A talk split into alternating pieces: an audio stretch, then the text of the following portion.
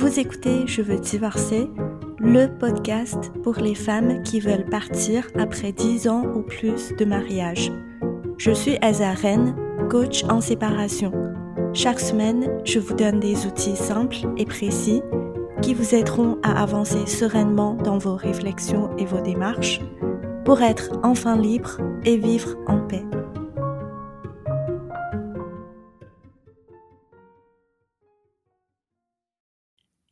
Vous ne savez pas comment vous organiser pour réussir à prendre du temps pour vous, même pendant cette petite semaine entre Noël et Nouvel An, je peux vous dire, il y a une seule raison.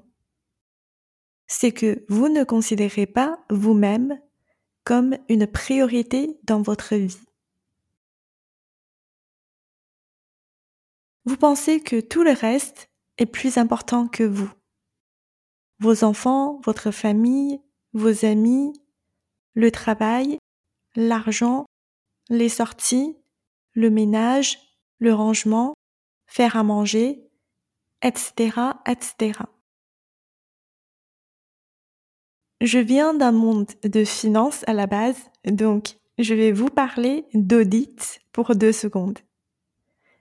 Si on fait un audit de votre temps au cours des 24 heures qui viennent de s'écouler, à part le temps de sommeil, on va savoir immédiatement c'était quoi votre priorité. Et peu importe ce que c'est, vous l'avez considéré comme étant plus important que vous-même. Je suis désolée de vous dire ça, mais vous avez tort. Vous êtes l'élément le plus important dans votre vie. Vous êtes absolument la priorité numéro un de votre vie. Vous êtes plus importante que vos enfants, que votre travail, parce que vos enfants et votre travail dépendent de vous. Il y a une raison pourquoi on vous demande, en cas d'urgence pendant un vol, de d'abord mettre votre propre masque avant d'assister votre enfant. C'est parce que si on meurt, même si l'enfant a un masque, il ne va pas survivre sans vous. Si on est épuisé, on a beaucoup moins à offrir à ses enfants, à ses proches, à son travail, que si on est en forme. Et si vous pensez que prendre du temps pour vous, c'est égoïste, ne vous inquiétez surtout pas. Parce que je peux vous dire, une personne qui est vraiment égoïste, un narcissiste, il ne va jamais se poser la question. Oh, peut-être je suis égoïste. Non. Donc, si vous avez un doute, vous n'êtes pas égoïste, croyez-moi.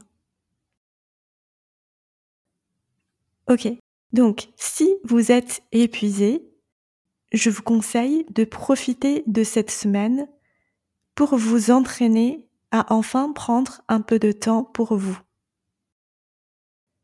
Ça peut être cinq minutes, ou deux heures, ou un après-midi. Et croyez-moi, le monde ne va pas s'écrouler juste parce que vous êtes absente pendant cinq minutes, ou un après-midi. Alors, qu'est-ce que vous devez faire pendant ce temps que vous allez prendre pour vous? Tout ce qui fait du bien à votre corps et à votre cerveau. Les deux sont importants. On a beau faire du yoga, prendre un bain parfumé, faire une balade en forêt, si pendant ce temps-là, on continue à se blâmer, culpabiliser, ruminer sans cesse, on va rester épuisé même après cette activité. Parce que la fatigue, ce n'est pas que physique, mais c'est également émotionnel. Ce que je vous demande de faire donc, c'est de prendre 5 minutes pour dire merci à vous-même. L'année qui vient de s'écouler n'a pas été facile pour vous. Il y a eu des moments où vous étiez déçu, vous n'en pouviez plus, vous étiez à bout, vous ne supportiez plus rien, vous n'aviez plus de patience, plus d'entrain. Ce qui se passait drainait toute votre énergie. Vous n'arrivez pas à en voir le bout. Mais vous avez toujours été là pour vous soutenir, pour porter tout ce poids, pour absorber toute cette accumulation de douleur. Vous avez toujours été là pour vous redonner de la force, vous redonner de l'énergie et du courage pour continuer, pour fonctionner, pour être là pour vos enfants. À l'approche de cette fin d'année, je vous conseille de ralentir, de regarder cette femme belle et courageuse dans le miroir que vous négligez tout le temps, avec qui vous n'avez pas toujours été très gentille et patiente. Dites-lui que vous êtes désolé et que vous promettez de prendre bien soin d'elle à partir d'aujourd'hui de ne plus la laisser tomber. Voici mon petit message à vous aujourd'hui. Merci d'être là. Merci de m'avoir écouté. Bonne fête et à très bientôt.